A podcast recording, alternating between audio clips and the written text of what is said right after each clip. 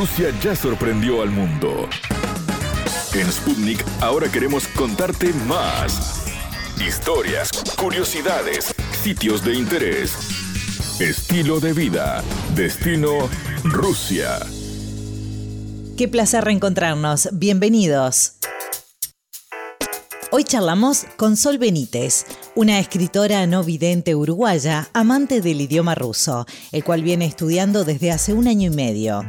Sol cuenta a Sputnik que escuchó la fonética del ruso por primera vez en Cuba, país donde viajó junto a su madre en busca de un tratamiento para solucionar su problema de visión y le gustó tanto el idioma que quiso aprenderlo. El año pasado, en pleno confinamiento por la pandemia del coronavirus, su aprendizaje fue autodidacta, mirando videos que encontraba en YouTube. Luego, desde la Embajada rusa en Uruguay, la derivaron al Centro Cultural Máximo Gorki en Montevideo, capital del país sudamericano.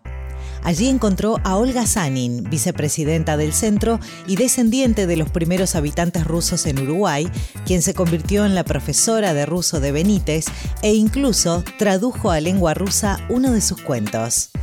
La entrevista. Bienvenida, Soledad. Bueno, muchas gracias.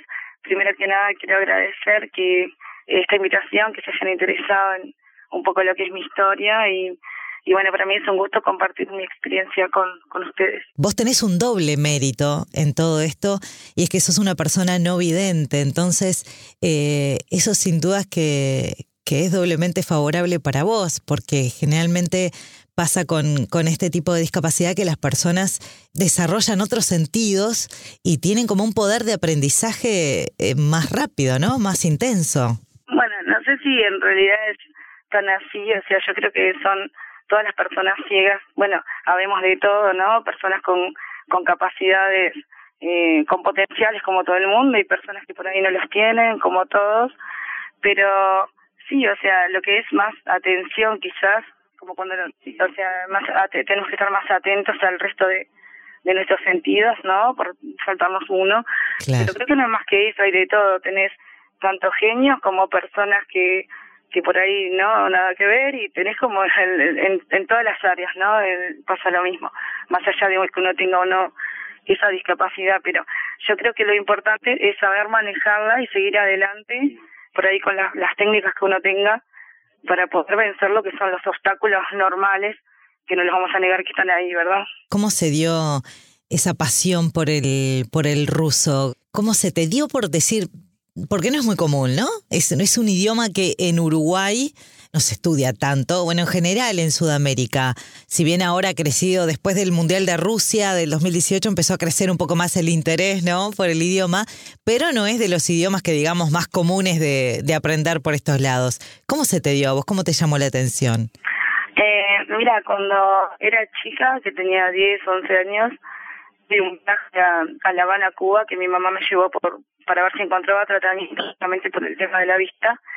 Y allá, no sé por qué, había mucha, mucha gente rusa y yo conocí a muchos de ellos y me gustó, me encantó el, el idioma, o sea, me gustaba cómo sonaba y, ya me puse en la mente que yo algún día tenía que aprender ese idioma, que me iba a sentir súper cómoda. O sea, ¿te, ¿te, gustó el sonido? Primeramente fue lo que te llamó la atención, el sonido de, de, de del idioma, de la pronunciación. Claro, sí, que me parecía muy diferente a todo lo que conocíamos, ¿no? Nada que ver con, no sé, con inglés o lo que estábamos acostumbrados. Era algo que me llamó la atención de manera positiva. Y después, bueno, pasaron años. Ahora, en el 2020, cuando comenzó la pandemia y demás, que llegó hasta acá la, la cuarentena obligatoria, eh, la, perdón, la cuarentena voluntaria, este, yo dije, bueno, es una buena oportunidad para estudiar una lengua ese, aprovechar esa cuarentena voluntaria, ¿no? Hicimos todos en 2020. Y bueno, empecé a estudiar por mi cuenta, eh, buscando tutoriales en YouTube, eh, información por ahí básica, porque que no había mucho material. Y al principio lo aprendí bastante rápido, todo lo que era, todos los primeros pasos, lo básico. Claro, el hola, ¿qué tal? Muchas gracias, todo eso. Buen día. Claro, ponele que, claro, ponele que las primeras palabras las había aprendido allá en Cuba, como te conté, pero aprendí un poco más, digamos, lo que es todo el nivel básico. Pero cuando se terminó el material, eh, dije, no, yo tengo que seguir, no me voy a quedar así. Entonces empecé a, dije, tengo que conectar con alguien que de verdad hable ruso y que pueda estar con esa persona y acostumbrarme a, esta lengua. Ahí fue cuando traté de contactar con la embajada y luego con el consulado ruso y ellos me pusieron en contacto con, con el club Maxim Gorky. Claro. Que ahí fue cuando conocí a, la profesora Olga Sanin, que la verdad que ha sido un, alguien maravilloso, una excelente persona, que con toda su voluntad comenzó a dar esos clases.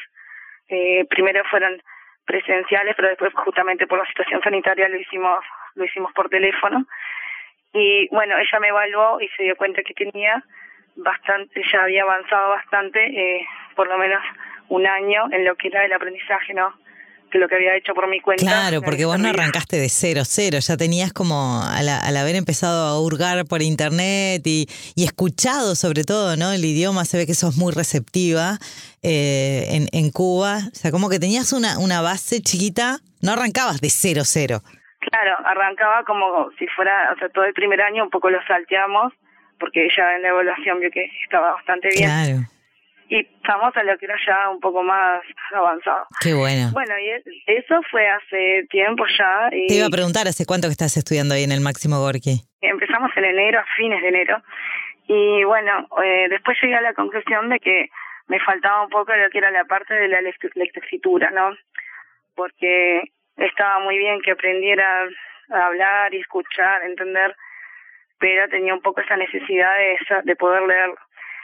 Ahí fue cuando busqué un poco lo que es el braille ruso, que es muy diferente al braille en español, y no había material acá en Uruguay, lamentablemente. Así que tal, lo tuve que conseguir un poco por internet y demás, el alfabeto ruso, pero no tenía libros, materiales como para... Eh, para practicar, para leer, claro. Claro. Y ahora estamos en eso, tratando de obtenerlos, pero lo más interesante es que, bueno, también la profesora Olga eh, me tradujo uno de mis cuentos, como decías hoy, que también este pero para el máximo Orque no no te por ahí no te puede conseguir algún libro en, braille ruso. Lo que pasa es que libros en braille ruso no hay en el país. Entonces, el consulado trataba de, de hacerlos llegar de alguna manera desde allá. Claro, que te lo manden, sí, sí. Claro, pero hasta el momento no hemos logrado, pero bueno, vamos a... Ah, pero seguro que, que, se, que se va a lograr, sin dudas. Sí, eso recién ahora lo estamos, este, hace unos meses empezamos a tratar de mover ese tema, pero pienso que van a llegar, sí. De todas maneras, que ¿cómo seguís practicando? O sea, con, con conversaciones, te mandan ejercicios. Sí, la profesora buscó todos los métodos. Ella, nosotros tenemos clases los jueves es por teléfono. Después ella me manda me manda material grabado con, con los ejercicios, con los trabajos. Ajá. Y después, este, bueno, yo así voy haciendo de manera como conversacional, vamos a decir. Claro. Pero eh, toda la parte esa, pero he avanzado bastante, o sea, puedo sentirme bastante cómoda, por ejemplo, escuchando una serie obviamente hay cosas que no entiendo todavía. Sol, ¿y cuánto más o menos te lleva? Por ejemplo, no sé si la profesora, si Olga te, te dijo cuánto te llevaría como en total para hablar fluidamente o para, para entender y hablar. Ella cree que los cursos eh, podría ser, por ejemplo, dos o tres años dependiendo de la persona, pero eso sería la parte de hablar, pero no incluye lo que es la lectoescritura porque ahí ya lleva otro proceso. ¿no? Claro. Yo he sabido de personas eh, fuera de lo que es el club, o sea, averiguando por mi cuenta, he sabido de personas que han demorado mucho más tiempo, ¿no? Eso depende un poco de cada uno. Hace un año y medio y creo que voy bastante bien. A ver si la motivación también es muy importante. Sin dudas. Evidentemente que te gusta, te gusta mismo el, el idioma. Y mm, alguien que, que por ahí esté dudando o que diga, no, ruso ni loco, porque mucha gente tiene ese prejuicio de que, no por el idioma en sí, sino porque es muy difícil de aprenderlo.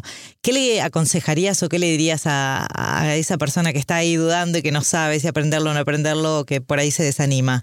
A ver, yo pienso que es una experiencia muy interesante porque justamente no solamente aprendemos el idioma, sino que eso nos abre muchísimas puertas para descubrir lo que es la cultura rusa, que también es interesantísima, ¿no? Y bueno, eh, está bueno probar lo que uno no conoce. Yo creo que difícil puede parecer un poco al principio, pero creo que después uno se acostumbra como con todo. y, y bueno, y abre muchas puertas. Por ejemplo, a mí me una cosa que me encantaba era pensar en que iba a poder después leer la literatura rusa, pero no leerla en español, sino leerla realmente como fue escrita. Eso es algo buenísimo, de poder leer los textos originales, que no es lo mismo, digamos, que te los traduzcan. Total. Este, y, ta, y a mí me parece que eh, está bueno intentarlo, es algo nuevo, y nada, no hay que tener miedo a lo que es difícil o no, porque yo creo que si uno le pone voluntad a las cosas, se vuelven mucho más fáciles, ¿no? Como yo le digo a mi hijo, siempre le digo difícil, eh, no hay difícil, o sea, si vos le pones voluntad y esmero, siempre es fácil. Así que... Total. Qué lindo, qué linda, qué, qué lindo consejo, Sol, y qué lindas palabras para la gente eh, en general, ¿no? Para todos los aspectos de la vida, no solo para estudiar un idioma. Y bueno, ya veo que te gusta leer, te gusta la literatura. ¿Tenés algún escritor ruso que preferido o que hayas leído que te haya gustado? Sí, me gusta mucho Yevgeny Sentushenko. No sé, corregime tú porque no sé bien cómo, cómo es el nombre que se pronuncia. Pero sí, me encanta eh, esos poemas. Obviamente los he leído traducidos al español más que nada Ajá. Pero me encanta sobre todo uno que se llama Acá en la nieve pura, que yo siempre ese poema me, no sé, habla de Rusia y demás y me encanta. Y ya desde, bueno, y de chica ya había leído muchos cuentos, me acuerdo que me traje un libro que se llamaba El plato de plata y la manzanita lozana, que era un cuento ruso. Y sí, y tengo, por ejemplo, Marina Marina Betayeva, no sé, no me acuerdo la forma de pronunciar, Marina Betayeva, puede ser. Sí. Y ta, y bueno, no sé, no me acuerdo de los nombres, pero he leído bastantes cosas desde chica, sobre todo literatura infantil eh, que, que tenía en español, que los libros los pude conseguir allá en Cuba, porque acá no habían libros de literatura infantil rusa en español, o sea, ni siquiera habían en español, ¿no? Entonces allá pude leerlos y bueno, disfrutarlos. Qué lindo, pero aparte ya esto viene hace un tiempo. ¿Vos tenés a alguien, tenés alguna relación con Rusia aparte de, de, de, estudiar el idioma? Digo, ¿tenés algún, no sé, sos, sos descendiente o tenés eh, alguien en la familia que, de, dónde viene todo eso? ¿Habrá sido capaz que, que alguna zarina en vidas pasadas? Mucha gente me dice eso, Sí. sí. porque en realidad no, no tengo ningún vínculo, nada que ver nada que ver con nada de eso, pero es algo que, no sé, sí, es algo como que me, me tira en el fondo y no sé, todos me dicen, vos fuiste en otra vida, fuiste rusa seguramente. ¿Y, ¿Y de Pushkin has leído algo? Sí, he leído también, sí, por supuesto, sí. Pero por ahí me tiro más a las cosas un poco más actuales, pero sí, me parece muy bueno, muy lindo también. Sí, sí, más contemporáneos, digamos, no yéndose tanto atrás en el tiempo que fue de los primeros Pushkin. Ahí está, pero no, no desmerezco porque sé que es un, un autor súper importante y además que es muy lindo también lo que... Referente, ¿no? Lo que pasa es que es un referente de, lo que ha sido también el resto de la literatura rusa. Y bueno, me imagino, Sol, me imagino, no sé, vos me lo, me lo corroborás ahora, pero que tenés muchas ganas de, de conocer Rusia, porque a ver, aprendiendo el idioma, hasta leyendo literatura, me imagino que, que está dentro de tus planes o de tus sueños poder ir a Rusia. Sí, me encantaría, sí, sobre todo cuando, como te dije, tengo planes para, como te contaba, las traducciones de mis libros al ruso algún día y poder viajar, sí, estaría bueno. Claro, tengo dos hijos hermosos que... ¿Dos hijos tenés? Mira. Sin ellos no me voy. ¿Cuántos años? eh, bueno, una que ya es grande, pero igual, que tiene 18 igual este ella vive con, conmigo y, y eso todavía, por supuesto. Y después tengo un nene de ocho años que es maravilloso. Ellos son mi vida, los dos. Escribís poemas, escribís cuentos, ¿no? ¿Cómo, cómo se dio esa parte artística que veo que la tenés igual bastante desarrollada? Eh, sí, mira, desde niña, desde que tenía ocho años, escribo sobre todo poesía. Después, años después, empecé a escribir también cuentos y eso. Y durante mi adolescencia escribí muchísimo, todos, todos esos, esos textos los reuní en, un libro que se llama Rosas en el Fuego, que tengo la versión en braille y la versión en, tinta, o sea, común. Y después la última versión de Rosas en el Fuego fue editada en 2020 y ahora, eh, este año, edité Acuarela de Letras, que es un libro para niños, eh, también con poesías, lecturas y ese tipo de cosas. Y ahí es donde está el cuento que yo te decía que fue traducido al ruso por la profesora Olga Sañi. Bien, a ver, ¿qué, ¿qué cuento? ¿Cómo se llama el cuento? Se llama El silbato del viento. Y fue traducido por tu profe, por Olga. Sí, sí, ya lo estamos enviando a la Biblioteca Nacional con todos los, los, los trámites, las reglas, para que ya quede y bueno, poder un poco hacer que la cultura rusa se mezcle un poco ahí con, Con la con uruguaya, nuestro. Claro. está. ¿Y te lo sabes en ruso, al cuento? Sí, o- es- lo sé, sí, es un poco corto, si querés te lo, te lo puedo Sí, intentar sí. decir. Dale, dale, me encantaría No escucharte prometo hablar nada, ruso, igual. me encantaría. Dale. Bueno, dale. Свисток ветра. Однажды господин ветер поднялся после своей свисты, одел пальто, шерстяную шапку, взял свой веник для свода листьев и стал искать в карманах свой свисток. Он не нашел его, сдвинул брови. И так сильно, очень сильно подул, что потерял зубы. Счастью, птицы подарили ему новые прекрасные зубы из семечек. Господин Ветер очень обрадовался от такого неожиданного подарка. На радость пустился вихрем гулять по долинам и горам. Как раз на одной из самых высоких вершин Voice Visto. Suena re lindo, aparte con tu vocecita, no, me encantó, me encantó. Felicitaciones. Qué lindo. Este, este, este poema tiene que llegar a, a, Rusia, sin dudas, este, este cuento tuyo, y ojalá que se sigan traduciendo más. La verdad, Sol, que ha sido un placer, una nota hermosa contigo. Te decíamos lo mejor, sos un ejemplo de vida, porque además sos un ejemplo de, de que más allá de los obstáculos, las cosas se pueden lograr si uno quiere realmente de corazón y si tiene la voluntad, ¿no? Así que un gran ejemplo de vida para, para muchísima gente que, que seguramente nos, nos vaya a escuchar. No, yo te lo agradezco a ti y me gustaría, si, si me permitías, tengo el libro Acuarela de Letras que me gustaría, no sé, si alguien quisiera obtenerlo, se lo enviamos eh, a la casa, si hay personas trabajando en eso, me gustaría poder dejarte algún número por si alguien está interesado. en Claro, o redes o, no, lo- o un mail, lo que quieras. Sí, sí, sí, claro. Si quieren conseguir el libro Acuarela de Letras, eh, el número para, eh, lo piden es 095 224294 o 095 68 0754. Se los hacen llegar a su casa o lo pueden retirar en el Club Maxim Gorky, que está en la calle de Charrúa, eh, 1827, esquina Gaboto.